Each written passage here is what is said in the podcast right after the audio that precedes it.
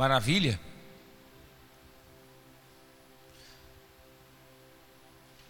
Coisa boa, né, irmão? Isso é só o começo. Amém? Isso é só o começo. Quem gostou do púlpito aqui? O fogo, né? Achei legal, hein? Muito bom. O fogo arderá continuamente. Vamos ler o texto do 8 até o 13. 6, 8 a 13. Que maravilha, igreja. Quero agradecer os irmãos que estão aqui, pastor Zeca, com a, com a turma aí, os irmãos queridos, preciosos. Obrigado por estar aqui nos abençoando. Então, assim, irmãos, sempre que a gente se propõe a buscar a face de Deus, Deus se manifesta. Amém? E quantas vezes nós passamos noites na, na, nas festas, né? Eu passei já. Você já passou? Eu já passei.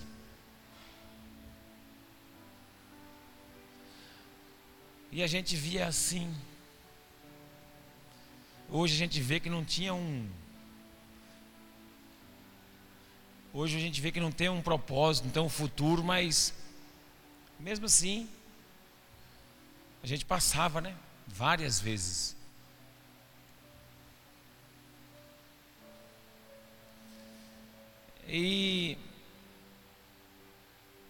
Para atravessar uma noite na presença de Deus orando e falando com Deus, louvando, não é muito comum, né? De vez em quando a gente faz uma vigília, de vez em quando. Mas eu, eu me questionava por que a gente, por que isso? Por quê? Porque as, os filhos, assim, as pessoas, os filhos das trevas, né? As pessoas que pertenciam à noite, às trevas. Por que, que eles, às vezes, eles têm uma volúpia maior para poder se divertirem e, e se relacionarem do que os filhos da luz. E aí Deus falou comigo: não faça esse tipo de comparação. Porque um dia, na minha presença, vale mais do que mil em outro lugar. Um minuto com Deus bem aproveitado, vale mais do que 10, 20, 30 em outro lugar. O que manda, irmãos, com Deus é a intensidade. O que manda em, em nosso relacionamento com Deus é a intensidade. É com, com qual motivação, com qual intensidade eu tenho me relacionado com Deus. Sabe? E é bem verdade que às vezes lá no mundo a gente colocava tanta intensidade. Mas só que aquilo não satisfaz. Porque é algo que não satisfaz o coração de Deus, não satisfaz o nosso. Hoje você está aqui. Aparentemente, pode até falar assim: ah, mas vamos lá para orar, buscar, louvar, cantar. E aí? Só que o que é semeado no coração de Deus, na terra do coração de Deus, é algo que é eterno é algo que é eterno. Isso não tem valor. Que Deus te abençoe por essa atitude de colocar lenha no altar, de queimar no altar a sua oração, de queimar no altar o seu tempo, o seu sono. Amém? Daqui a pouquinho o sono passa. E quando o sono passa, a gente vai falar assim: ah, passou rápido, hein? Até que passou rápido. Já vai dar meia-noite e meia. Passa rápido, né? Vai dar meia-noite e meia. Vamos ler o texto. Glória a Deus. Ainda tem mais palavra, ainda tem mais louvor, mais ministração. Cada uma palavra dessa você abre seu coração. A intenção do nosso coração aqui é fazer essa vigília se tornar um vigilhão com participação de outros ministérios, de outros pregadores, a gente fazer um grande vigilhão. Talvez, depende muito do ambiente, do local e de pessoas, esperamos que nunca, tenhamos, nunca tenha uma reclamação, para que a gente possa ficar o, mai, o maior tempo possível. Mas no mínimo aqui, irmãos, umas 5, 6 horas de vigília intercalado com pregadores, com louvores, com gente de, de outros ministérios. Para quê? Para que isso? Com jovens de outro canto. Para que isso? Para acender o altar na cidade. Para que o altar de Deus esteja aceso na cidade. Os gravetos de Deus. É com os gravetos que acende uma fogueira. Você já tentou colocar fogo numa fogueira? Faz uns, pega as madeiras maiores. Como é que coloca? Você faz assim, coloca aquelas toras maiores, faz uma fogueira. Como é que coloca fogo numa fogueira? Pega uns gravetos menores, faz um montinho assim, coloca o foguinho. Aquele graveto pega fogo mais fácil e começa a espalhar Hoje nós estamos aqui entre gravetos. Gravetos de Deus. Sua oração hoje, a chama, ela está pegando. Amém? É um gravetinho aceso. Daqui a pouco a fogueira vai acender. O texto diz assim: O Senhor disse a Moisés. 6, 8. Levítico.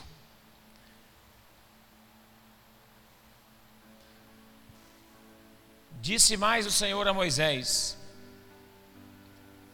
Dá ordem a Arão e a seus filhos, dizendo: Esta é a lei do holocausto. O holocausto ficará na lareira do altar, toda a noite, até pela manhã, e nela se manterá aceso o fogo do altar. E o sacerdote vestirá a sua veste de linho, e vestirá as calças de linho sobre a sua carne, e levantará a cinza quando o fogo houver consumido o holocausto sobre o altar, e a porá junto do altar.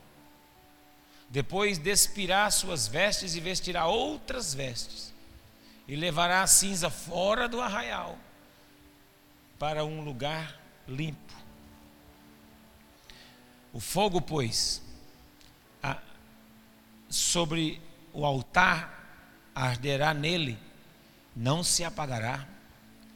Mas o sacerdote acenderá lenha nele cada manhã, e sobre ele porá em ordem o holocausto, e sobre ele queimará a gordura das ofertas pacíficas. 13. O fogo arderá continuamente sobre o altar e não se apagará. Amém? Esse texto, mano, ele fala da manutenção do altar. O Alisson estava ministrando sobre o altar como um lugar lugar da presença, do encontro, do sacrifício. Esse texto fala da manutenção desse altar aceso. Se nós somos o altar, nós precisamos de manutenção no altar. É lógico que o texto de Levítico é um texto histórico. É um texto onde está se tratando de uma regulamentação de Deus, uma ordem para o sacerdote, de uma regulamentação como deveria ser o procedimento para que o fogo, o fogo estivesse aceso continuamente no altar. Então, ele nos ensina como o altar deve ser mantido fogo aceso continuamente, fala de um altar, fala de uma vida entregue, como devemos nos apresentar diante do altar. Isso reflete a nós como altar, e nós vamos direcionar essa palavra para que não seja muito, muito maçante para os irmãos nesse horário. Então a gente tem que contextualizar aqui uma vez que você já entendeu que você é o altar de Deus, o altar de Deus não é a madeira, não é o piso mais elevado dentro dos templos, dentro dos prédios das igrejas. Que a gente chama prédio de igreja, né? enquanto na verdade nós somos o templo. E a gente confunde que esse palco é altar. E eu já vi gente dizendo dentro das igrejas: Olha, você viu com que roupa a irmã foi cantar no altar?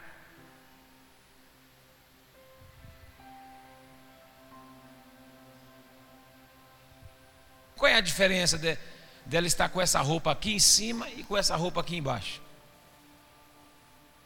Suponhamos, é só um exemplo. As pessoas que estão aqui embaixo, congregando, às vezes elas olham para as pessoas que estão aqui em cima como se fosse uma classe de gente diferente das que estão aqui embaixo. Porque elas confundem que isso aqui é um lugar diferenciado daqui. E não é. Nós somos o altar e em todos os lugares que nós estivermos, nós temos que ser esse altar. E se tiver um tipo de roupa, um tipo de comportamento, se tiver um tipo de roupa, um tipo de comportamento que você não pode vir aqui, você também não pode vir aqui. Se tiver um tipo de lugar que você não pode estar aí, ou qualquer outro lugar, você também não pode estar aqui ou aqui. O véu já foi rasgado nós temos livre acesso ao Senhor. Em todos os lugares e os olhos do Senhor está. Nós somos o altar de Deus. E isso fala da nossa postura para que o fogo fique sempre aceso em nós. Isso fala da entrega, da manutenção, para que esse altar seja mantido, ele tem que, ser, tem que haver uma entrega desse altar das nossas vidas. Devemos manter as nossas vidas em perfeito estado, como nos orienta a palavra. O altar oferecido ficaria durante toda a noite. O fogo estaria queimando nesse altar. Ao amanhecer, o sacerdote tiraria as cinzas, colocaria mais lenha para que o fogo não viesse apagar. O altar jamais poderia ficar sem fogo aceso, pois um altar sem fogo aceso significa altar sem presença. Você sem o fogo do Espírito de Deus, sem o fogo do, da presença, sem o fogo de Deus, é, é você sem a presença de Deus. O crente que não tem o fogo do Espírito de Deus aceso na vida dele, ele não anda na presença de Deus. A presença de Deus é longe, fica distante. O fogo do altar é a presença do altar, é a luz do altar, é a clareza do altar, aleluia. É o brilho do altar. Todo crente deve ser incendiado.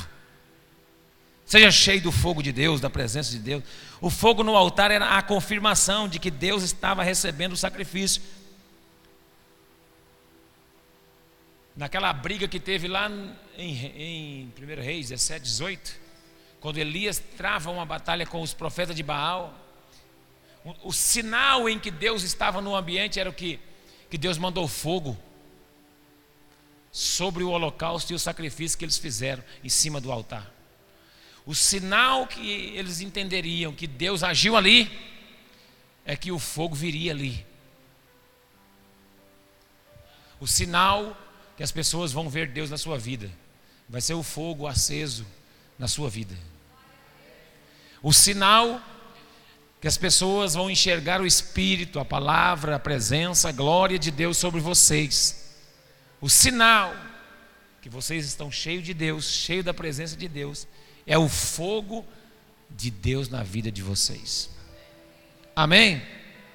Glória a Deus. Quem tiver com sono pode ficar em pé. Tá, vai ficar todo mundo, né? Mas quem tiver cochilando, levanta, faz assim. Amém? Tem ninguém cochilando de vez em quando? Ninguém pegou uma. Ninguém pegou um uma, uma piraputanga ainda. Um piauzinho. Daqui a pouco passa. Pensando sobre essa, essa, essa realidade, eu quero considerar alguns aspectos com vocês a relação relacionado ao a, a manutenção a manutenção do fogo no altar eu quero considerar alguns aspectos rápidos com vocês relacionados à manutenção do fogo de Deus na nossa vida, no altar da nossa vida. Primeiro, o fogo deve ficar aceso continuamente. Os versos 9, 12 e 13 diz isso. O significado disso para nós é que o nosso coração deve estar no altar. E que o fogo deve estar continuamente aceso em nosso coração. Que o fogo significa essa, esse fervor, dedicação, o entusiasmo, a presença. O entusiasmo. Irmãos, escute-me. Quando Jesus, quando Jesus morreu, já era o terceiro dia após a morte de Jesus, alguns discípulos foram, alguns discípulos saíram para Emaús, dois deles foram encontrados na estrada. Outros discípulos ficaram, mas o colégio apostólico, com exceção de Tomé, que não estava na hora, eles se fecharam dentro de uma, de uma sala. Onze. Se fecharam dentro de uma sala. E a Bíblia vai relatar que Jesus entrou nessa sala, ressuscitou, saiu do sepulcro e entrou nessa sala. A porta estava trancada. Eles estavam com medo. E a porta estava trancada. O ambiente era desfavorável. Ó, oh, medo e portas trancadas. Medo e portas trancadas. Medo e portas trancadas. E Jesus entra. E quando Jesus entra,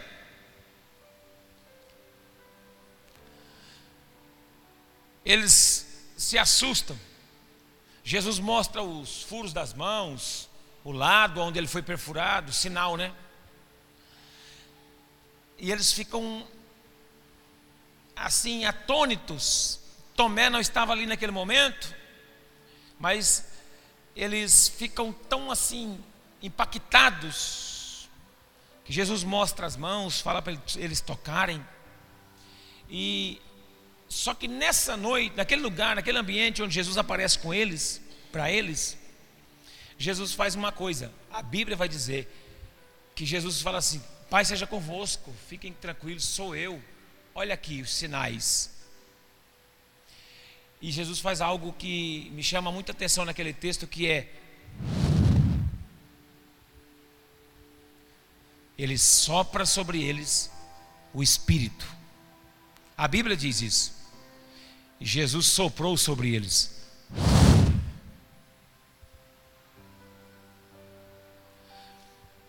Escute-me. Aquele sopro, aquele sopro é a palavra entusiasmo. Aquele sopro ainda é a mesma palavra, é o mesmo sopro, é o mesmo vento que soprou em Ezequiel 37. Aquele sopro é o mesmo sopro que soprou nas narinas do, do homem no Éden. Foi feito uma espécie de um boneco de barro. E a Bíblia diz que Deus soprou o seu espírito nas narinas e ele se tornou alma vivente. Aquele sopro é entusiasmo. Essa palavra entusiasmo, ela, ela, é, ela vem da raiz Deus dentro, entusiasmo. Deus dentro. É asmos, é sopro dentro é o espírito que é o espírito da, mobiliza, da mobilidade. É o sopro da mobilidade. É o sopro que te, que te motiva. É o sopro que pega a gente que está de porta trancada, com medo, e faz eles levantarem e testemunhar. É o sopro que faz ossos, ossos secos no vale se transformar em exército. Pois é, o fogo que arde, arde no altar de Deus e no nosso coração. Esse fogo ele provoca em nós entusiasmo. Ele nos mobiliza, igreja. Nós temos que nos mobilizar e para sermos crentes ativos, só, só através do fogo aceso continuamente, da dedicação, do fervor, do entusiasmo da presença de Deus manifesta. Isto não é coisa somente que a gente percebe no meio dos pentecostais. Pentecostal, povo pentecostal.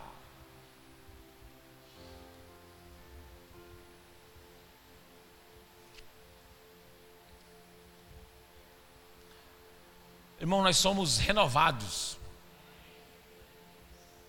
Amém? E o que nos, o que nos motiva deve ser a presença. Tem gente que fala assim, ó, estou sem motivação para servir a Deus, sem graça. Está faltando o fogo do Espírito na sua vida. Está faltando a unção do Espírito, o sopro, o entusiasmo de Deus. Culto de novo. Ai, vigília. Hum. Se vigília fosse bom, a igreja estava cheia, não estava?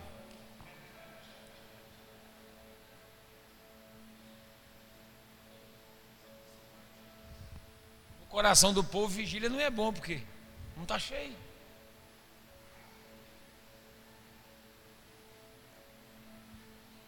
Mas marca um churrasco amanhã aqui, meia-noite, para você ver. A nossa motivação não é pelo, pelas coisas do Espírito, eu creio que a sua é e a minha também é, mas eu estou só refletindo com você. Às vezes a nossa motivação não é pelas coisas do Espírito, é pelas coisas da carne.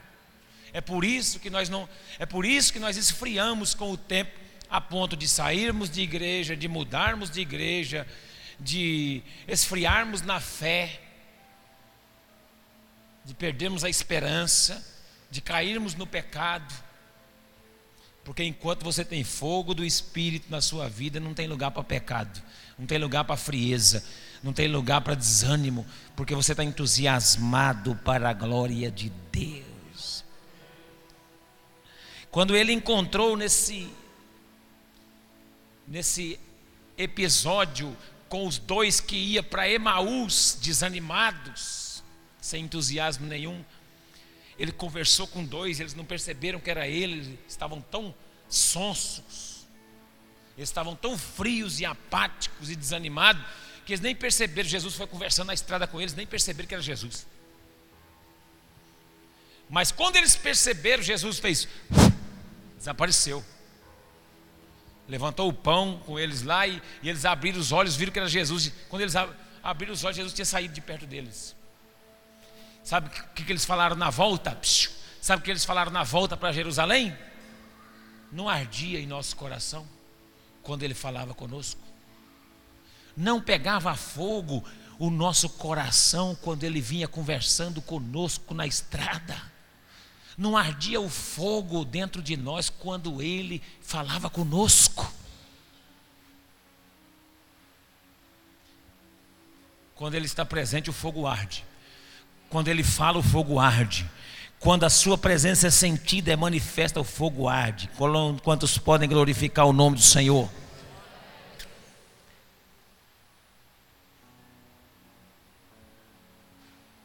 Irmãos, como que a gente pode se empolgar com Jesus, com, com Deus? Como? Como que a gente se empolga? Ou então, como esperar que Deus se empolgue com o nosso culto? Se às vezes nem nós mesmo gostamos do culto que a gente oferece. Eu já vi crente saindo de dentro da igreja, pastor Zeca. Falando culto hoje, hein? Hum. O culto hoje estava.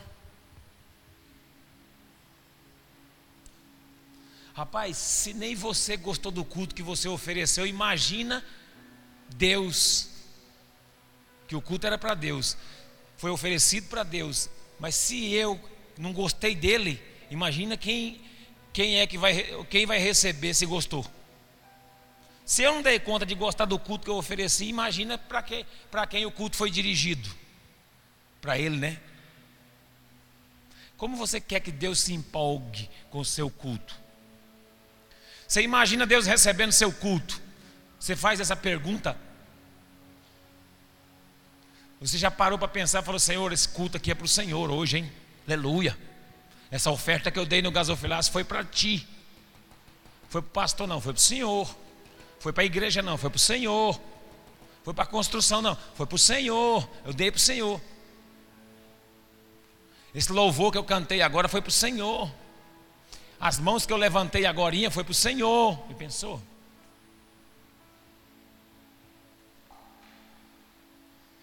O Senhor se empolgou? Gostou? Gostou do meu culto?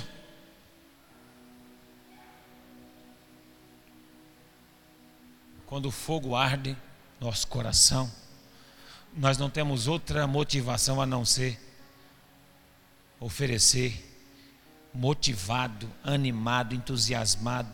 Então, o texto diz que o fogo deve arder continuamente, amém? Nós servimos a um Deus vivo, poderoso. Quanto serve a um Deus vivo, diga glória a Deus.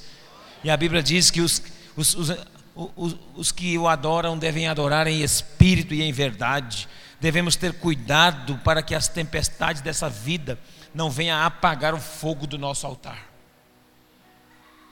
As lutas dessa vida, as tempestades dessa vida. Porque ali ele disse que removia a cinza. O sacerdote amanhecia, pegava a cinza, limpa a cinza, a cinza, tira a cinza toda e colocava uma outra roupa e jogava a cinza fora, longe daquele lugar, daquele ambiente, no ambiente fora, jogava a cinza fora e depois colocava a roupa para colocar lenha. Ô meu irmão, como está a sua vida? Como está o altar de Deus? Está cheio de cinza? Já tentou acender um fogão com cinza? Aí você coloca uns gravetos meio por cima lá e faz assim, ó. Já soprou na cinza? Soprou na cinza?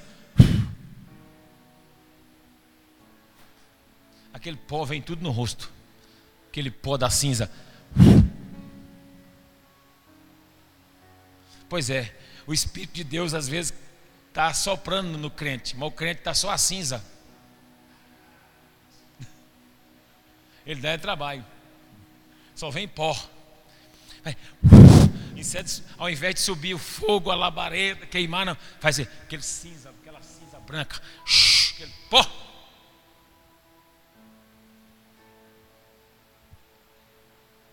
Como você está?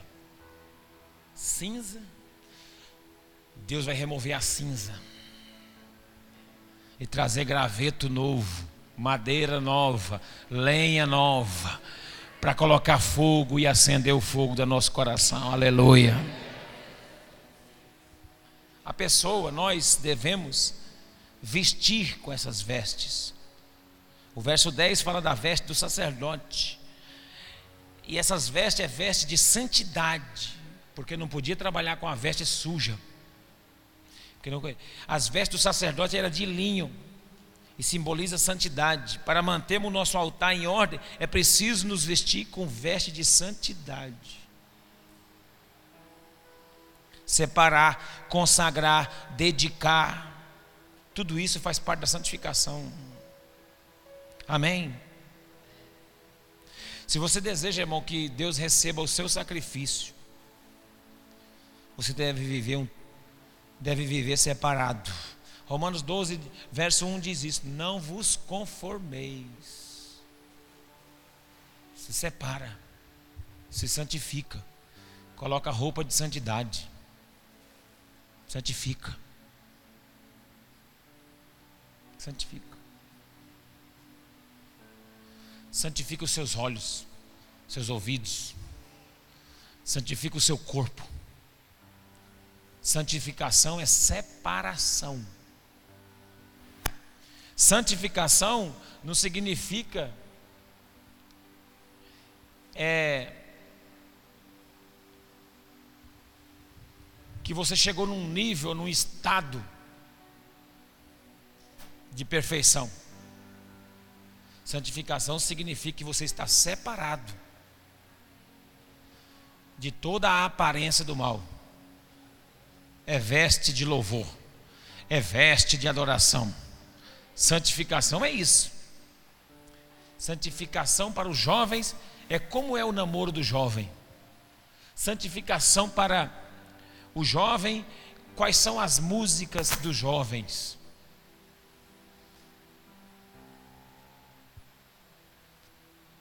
Qual é o ambiente que o jovem está vivendo? O que, que você ouve? O que, que você vê? Onde você põe a mão? Onde você põe o pé? Se separa. Se separa das coisas do mundo. Amém? Toda a igreja.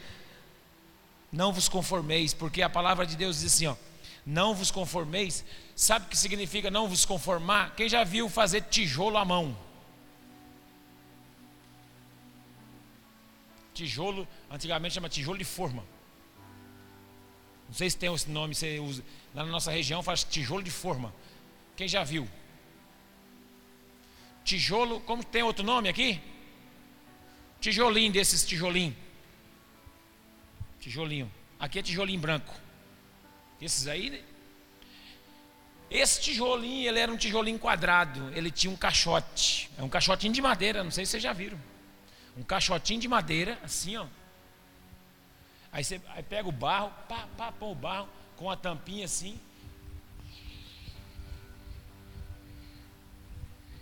Ele fica chacoalhadinho, quadradinho. Aí passa um araminho por cima para cortar aquela rebarbinha que sobra, para ficar lisinho. Pá, pá, pá, pá, pá, pá, pá, pá. chacoalha assim, ó. Bate para lá e para cá, fica quadradinho. Não sei se você já viu esse processo. Pesquise sobre isso. Tijolo artesanal. Pesquise sobre isso. Não vos conformeis. É essa é essa a ideia do texto. Não vos amoldeis. Essa é a palavra. Não vos amoldeis. Não tomeis a forma do mundo. Porque o mundo quer pegar você, colocar num caixote e fazer assim.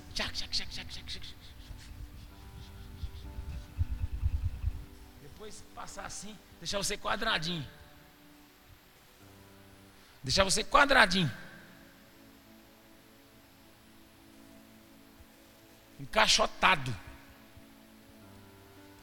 Não vos amoldeis a esse século, a esse mundo. Não tomem a forma dele. Não tome a forma do mundo. Santifique, veste de santidade. Terminando.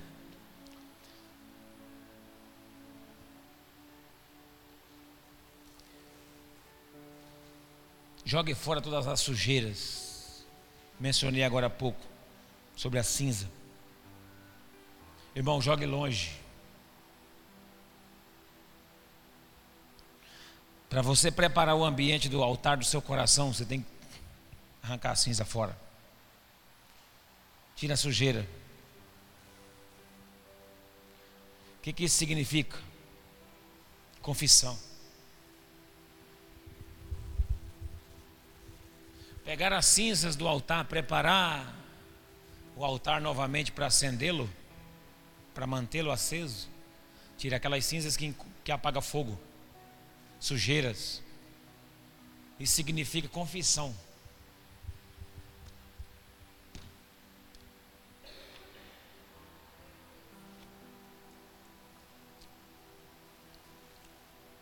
Nós não adotamos o método do confessionário. Pelo menos eu não, né? Não sei o pastor aqui. Nós não adotamos o método do confessionário, que tem uma gradinha assim. Aí você não vê direito o freguês que está do outro lado.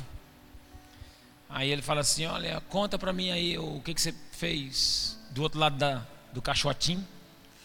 Aí ele conta o pecado.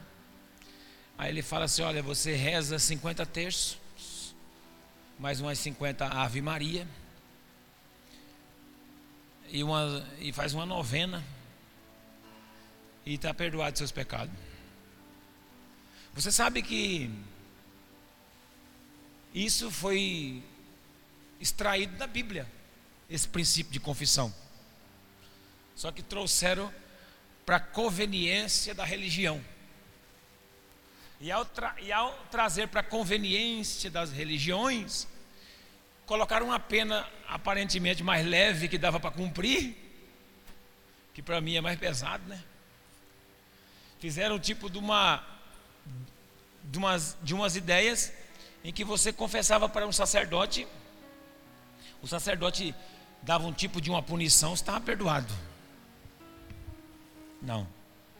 Nós não adotamos isso. Mas nós adotamos Tiago 5, que, e 16, que diz assim: que tem que confessar o pecado uns aos outros, para, para ser curado, para ser sarado. Por quê? Porque muitos de nós já pecamos várias vezes, sim ou não? E se você pecar mil vezes e for mil vezes falar com Deus. A mesma coisa. Mil vezes você se arrepender de coração. Mil arrependimento de coração. Foram mil pecados, mas também foram mil arrependimentos sinceros. Você acha que Deus perdoa? Todas as vezes? Mil e mil arrependido. Per perdoa ou não? Perdoa. Se você Todas as vezes que você pecar, e se você for a Deus arrependido, Deus vai te perdoar. Mas por que você não para de pecar? Não podia ter parado nas 500? Nas 300 vezes? Por que, que não parou? É. Porque você não foi curado, você foi perdoado. E há uma diferença entre ser perdoado e ser curado. Deus perdoa todas as vezes que você for a Ele pedir perdão. Mas você continua pecando, por quê? Porque você não foi curado. Porque você não foi curado. Porque pecado não é questão só de perdão, pecado é questão de doença. Pecado não é uma questão técnica de ser perdoado ou não, é uma questão de doença, é uma questão de problema. Quem está me entendendo, dá glória a Deus. Pecado é questão doentia, precisa ser curado. Você precisa receber uma cura, porque todas as vezes que você for curado, nunca mais você vai voltar naquele pecado. E, a cura vem como? Se confessar confessai os vossos pecados uns aos outros para serem curados. Para serem curados. Para serem curados. Pode, coloca aí, se é 5,16, Tiago? Vê se é. Para ser curado. Joga a cinza fora. Confessa. Confessa. Para quem, pastor? Para alguém de, de confiança, para alguém de Deus, para alguém que vai te ajudar, não vai espalhar o seu. Não vai pegar a sua cinza e jogar no ventilador. Fazer assim, ó. Confessai as vossas culpas. Está lá, ó. Não sou eu que estou dizendo. É a Bíblia. Confessai os vossos pecados, culpas, uns aos outros, e orai uns pelos outros, para que, para que sareis, para que sejais curados, a outra tradução diz, sejais sarados.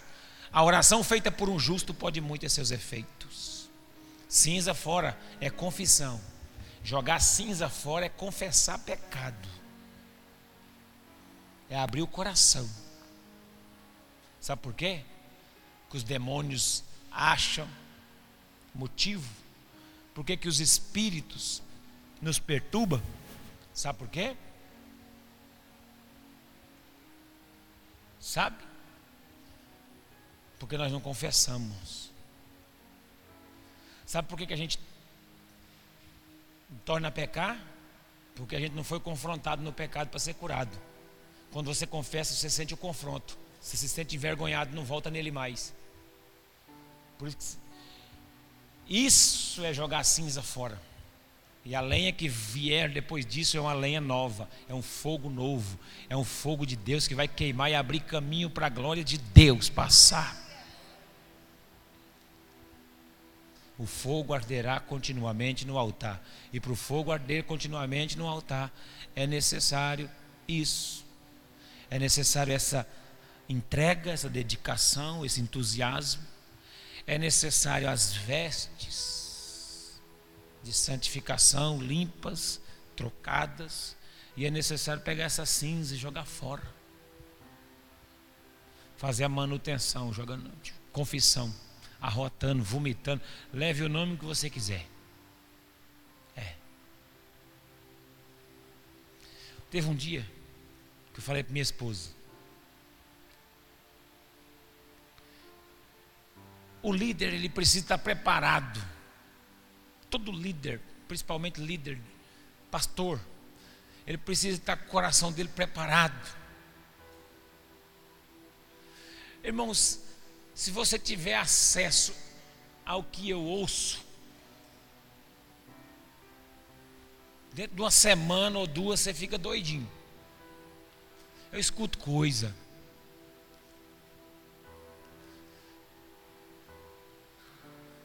Na semana, durante uma semana, durante uma semana, para você ter uma ideia, eu escuto em torno de cinco a seis sonhos ou revelação que alguém teve. Pelo zap, pelo telefone ou ao vivo mesmo. Olha, pastor, sonhei, o tal, fulano, tal, tal. Tem cada coisa, irmão. Já pensou?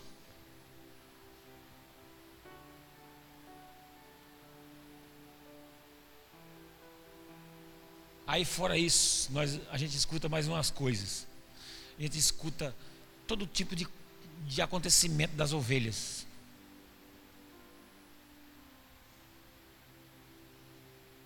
Agora você calcula.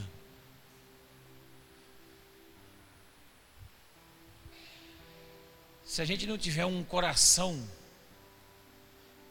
para isso, se a gente não tiver um, um sumidouro,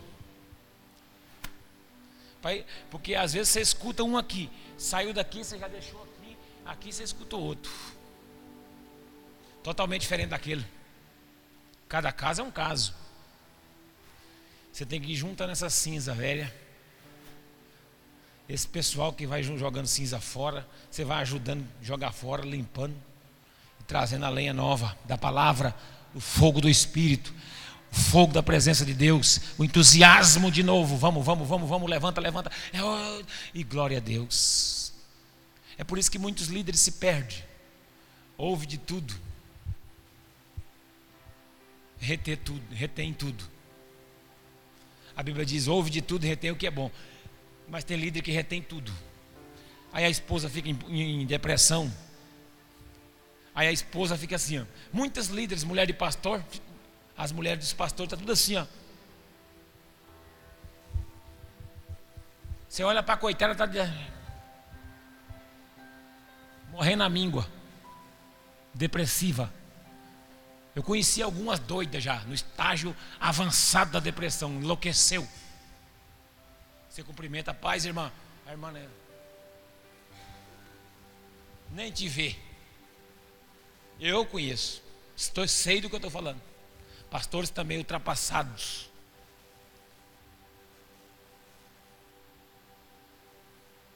Sabe por quê? Porque usam. Ouve as confissões mas não pega a cinza, vai lá longe, joga para lá. Deixa essa cinza fora. Ajuda o outro. Então, quando você for confessar a alguém, é assim, é alguém que tem suporte para pegar essa cinza velha e jogar fora. Você morre lá. Quem está te ajudando tem que ter condições de descartar isso aí. E não ser influenciado. Por isso que muita gente não confessa. Porque muito líder não tem condições de ouvir.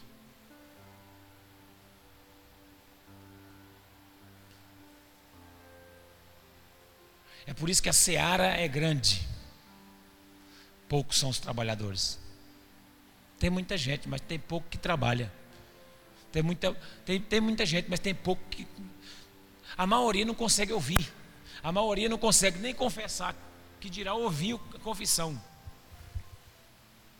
Quem está me entendendo isso aqui? Eu estava pretendendo conversar isso aqui no final, não.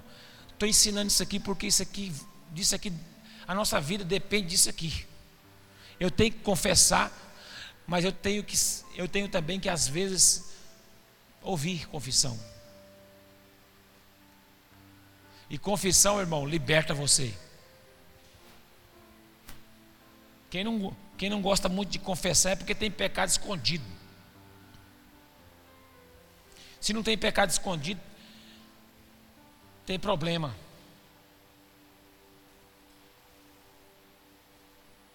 Para que quer saber da minha vida? Primeira coisa que quem não gosta de confessar, fala. Mas para que você quer saber da minha vida, fulano? Esse negócio de pastor querendo saber da minha vida. É, não é eu que quero saber não. Não é o discipulador que quer saber, não, é você que está precisando jogar cinza fora. Não é ninguém que está querendo saber, não. É você que tem que jogar cinza fora. Pessoal, você está morrendo, está tá entupido de cinza. Não é ninguém que está querendo interessado em saber, não. É a cinza que está apagando. Apagando tudo o propósito de Deus. Você está cheio de cinza, você não quer jogar cinza fora. Hoje é noite de jogar a cinza fora sair daqui com fogo do altar aceso. Jogue as cinzas fora junta as cinzas e joga fora. Amém, igreja. Vamos ficar de pé.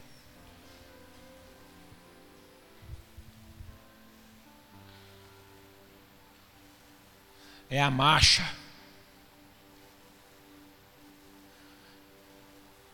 O fogo abre o caminho para a glória de Deus. Mantenha Manutenção do altar aceso. Entusiasmo. Uma vida espiritual. Sopro do Espírito.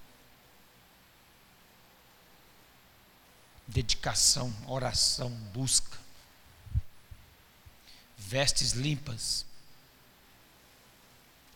e cinzas descartadas. Jogue as cinzas fora. Jogue as cinzas fora. Amém. É noite de jogar cinza fora. Junta a cinza. Se você não der conta de jogar a cinza tudo fora hoje, me procure depois.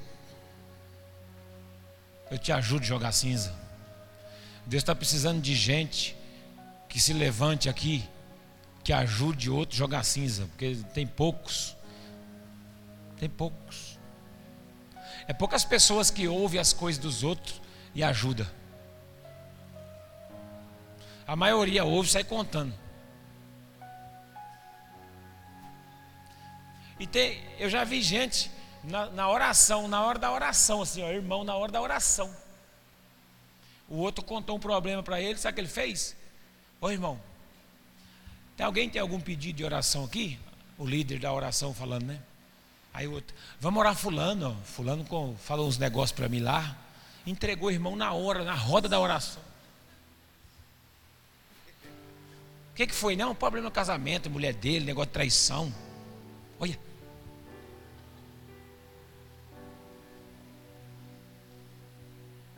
Vamos orar pela coitada da irmã. Coitada é Satanás, que não tem nenhum chinelo para calçar. Tem gente que não tem estrutura, que Deus tem que levantar gente que ajuda os outros a jogar cinza também. Senão nós vamos ficar com, jogando cinza, ajudando a jogar cinza, né? Isso é um ministério, isso é um ministério pastoral, isso é um ministério que Deus está querendo dar para a gente também no meio da igreja. Líder de célula, gente. Deus quer dar isso aí. Você tem que ser íntegro. Quando você ouvir alguma coisa de, um, de alguém, ó, morreu, acabou. Aquilo morreu, acabou. Irmão, eu, ó, se a pessoa não me lembrar o assunto da própria pessoa de novo, eu sou capaz de. Se dia uma pessoa falou assim, e naquele negócio lá, né, pastor, não sei o que, eu falei, que negócio que eu não estou lembrado? Eu tenho tanta coisa na minha cabeça que eu estou sabendo de nada. Eu estou atravessando o mar. Se você falar da água que passou lá atrás, eu já não lembro mais. Ai, pastor, você viu fulano no encontro? Eu não vi, não, irmão. Eu estava no, no transcendental. Não vem me perguntar coisa de encontro. Você viu fulano caiu? Não vi, não. Eu vi ele levantando.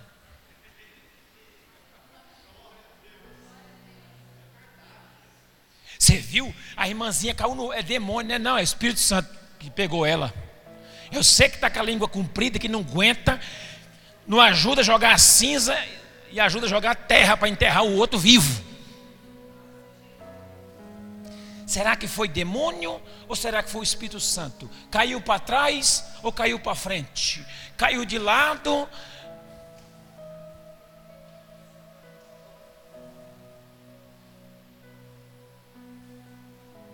E você caiu que jeito?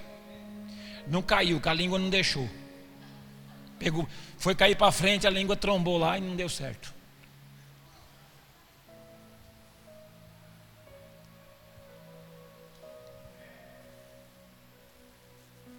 Precisamos de Deus. Precisamos do Senhor. Está precisando de gente que ajude a jogar cinza fora. Limpar o altar, trazer lenha nova. Trazer uma lenhazinha nova, né? Uma, uns pauzinhos de aroeira que queima bastante. Coloca lá. Fazer é angico. Fazer brasa. Fazer brasa. Glória a Deus. Vamos orar?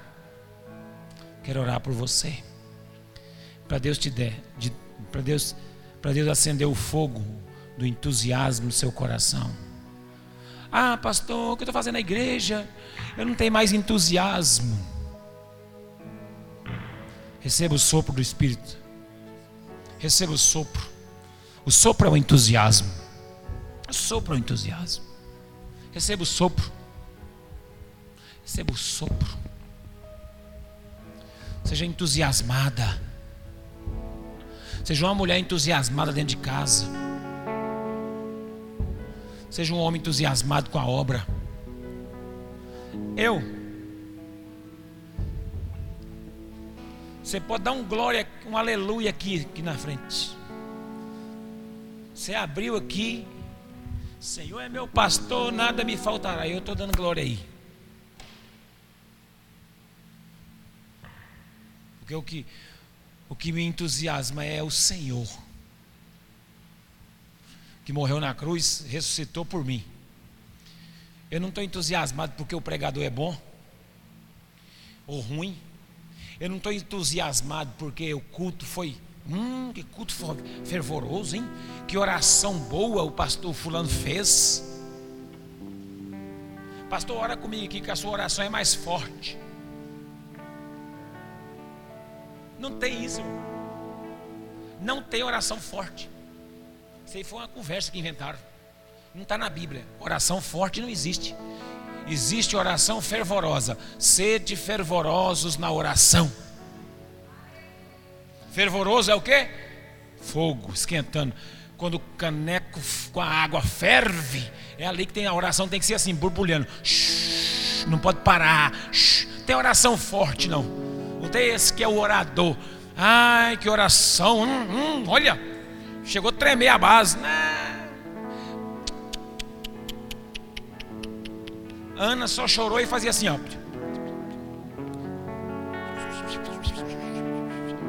Deus deu o filho.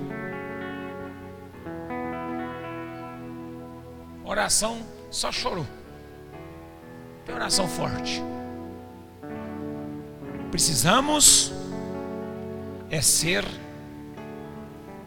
cheios do sopro, do entusiasmo, dedicados, motivados.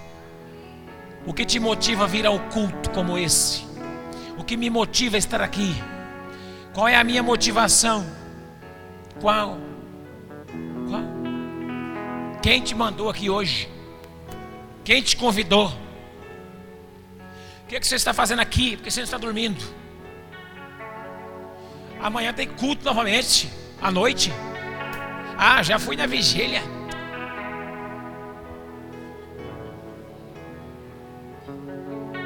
Gente, olha, passei desde 10 horas da manhã até não sei que da noite na vigília. Vou em culto ainda domingo. Pra quê? Tem gente que vai para o céu, sabe por quê? Eu acho que o anjo vai pegar ele pelo cabelo e vai puxar. Que Jesus já salvou mesmo, não pode voltar atrás. Mas de tanta, de tanta pirraça que ele faz, para tudo ele tem uma célula.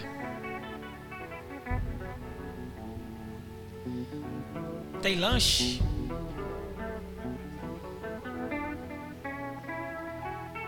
Pensei que nós víamos orar. Tem gente que é hipócrita. Tem gente que é hipócrita. Nunca ora no dia que os outros estão orando, só porque trouxe um lanche. Uai, eu pensei que nós víamos orar, vai vir comer? Ah, com coisa que ora. Você, né? Eu pensei que víamos orar, mas vieram comer. Vigília não tem que ter comida. Vigília não pode ter música, louvor, não. Tem que ter joelho no chão. Porque na minha. Você nem orar, não ora. Aqui não tem esse tipo de gente. Aqui não, eu acho que não. Mas eu sei que tem. Às vezes pessoas perdem o foco, a motivação é outra. É uma lancha, um não sei o quê, é isso, aquilo outro. Qual é a nossa motivação, irmãos? Qual, qual, qual é a minha motivação? Está aqui. Qual é o meu entusiasmo? Eu estou empolgado por estar aqui ou eu estou na marra? Nosso Deus, que sono. Nosso Deus, pastor também, hein? Quando começa a falar, não para mais. Ele já se perdeu. Ele já saiu fora da, da pregação dele. Ele já está contando outras coisas aí. Lá ele falou da cinza, das vestes, falou do entusiasmo. Tá, ele está meio fora. Qual é, a, qual é a sua motivação? Qual é o entusiasmo do seu coração? Tem gente do louvor que gosta de tocar, sabe que dia? No domingo.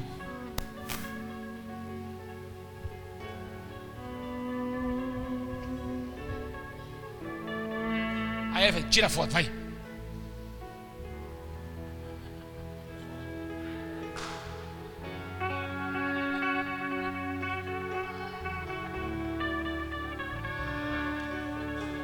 Tira a foto.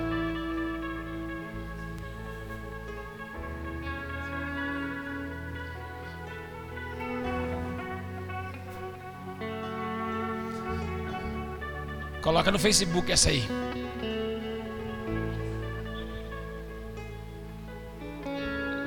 Só vou cantar na, na noite que a igreja estiver lotada.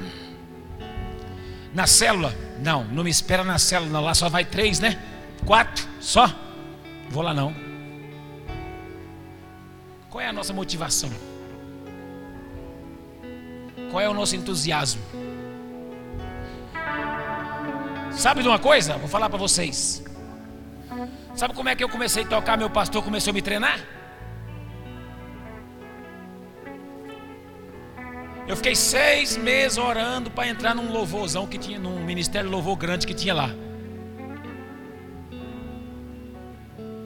Seis meses orando. Mudei de cidade e não entrei.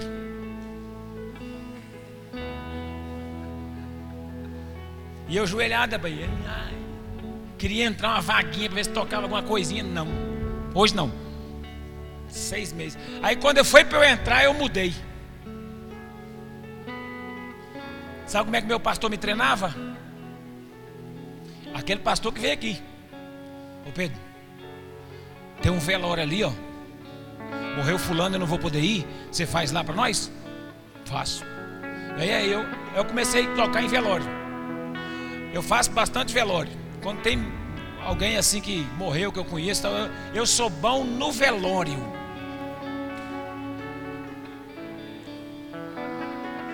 Eu sou bom para ministrar louvor no velório.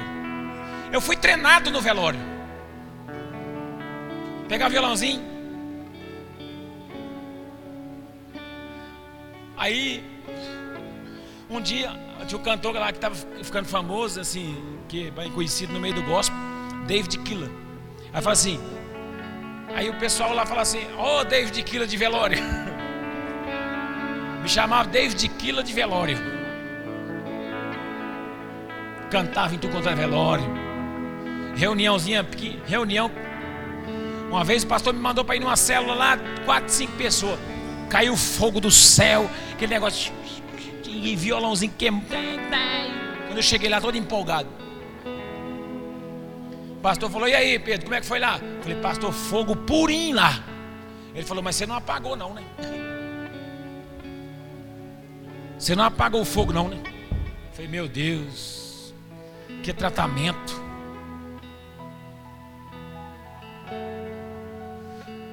Se eu estiver pregando para dois, eu prego a mesma coisa se estiver pregando para mil. Estou nem aí. Sabe por quê? Deus me transferiu lá para Corumbá. Fui para Corumbá, cheguei em Corumbá. Nós começamos a pregar, pregar, pregar, entregar envelope nas, nas, nos envelopes, convidar o povo. Só chegava criança. Chegava só criança. 23 crianças chegou numa pancada num culto, nem um adulto. Nós tínhamos que dar comida porque eles eram pobrezinhos. Olhando para aquele. Levanta as mãozinhas.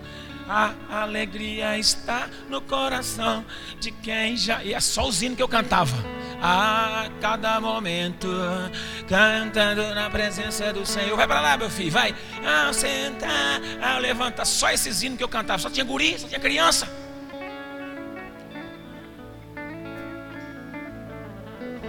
Aí a igreja cresceu, chegou gente adulta, tinha um, um templo desse tamanho ou maior. Aí cresceu, a igreja ficou boa, eu estava lá ministrando. Levanta as mãozinhas para o céu. irmão, o pastor falou, mãozinha?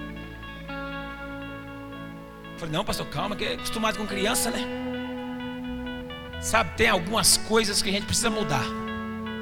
A nossa motivação às vezes está errada. Nossa motivação estava errada. Sabe qual era o meu prazer? Ajudar a alinhar as cadeiras do templo. Às vezes eu nem venho aqui porque senão eu vou ficar enjoando e enchendo a paciência de quem está mexendo.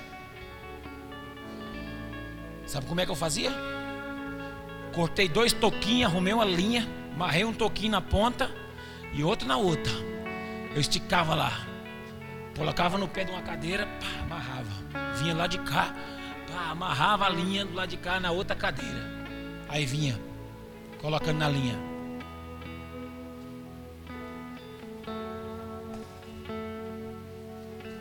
Soltava tudo na linha. Soltava lá a linha, colocava uma cadeira na frente aqui. Amarrava o toquinho, amarrava na outra, botava uma cadeira na frente e alinhava de novo. Uma por uma. Aquele monte de cadeira. Aí um dia eu cheguei e falei, o pastor, deve que o pastor vai falar, né? Me elogiar, porque eu estou fazendo bem feito. Aí o pastor falou assim: o púlpito está desalinhado com a cadeira do centro.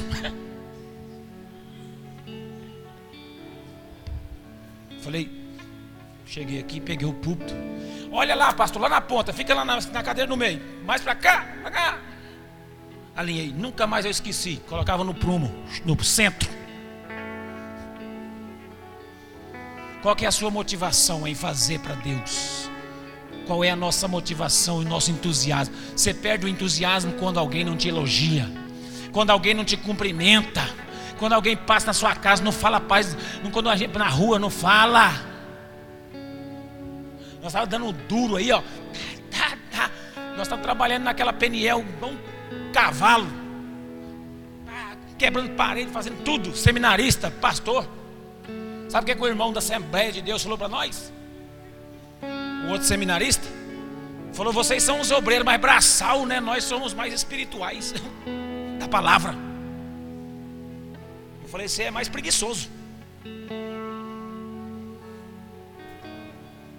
Sabe por quê? Tem coisas na obra de Deus que Deus nos leva a fazer só para mostrar a motivação do nosso coração, só para saber onde está o nosso altar. Onde você está? O que você está fazendo? Está fazendo para quem? Como estão as suas vestes? Santa? E as cinzas? Joga fora. Confessa. Solta. Libera. Quantos podem orar? Quantos podem se entregar?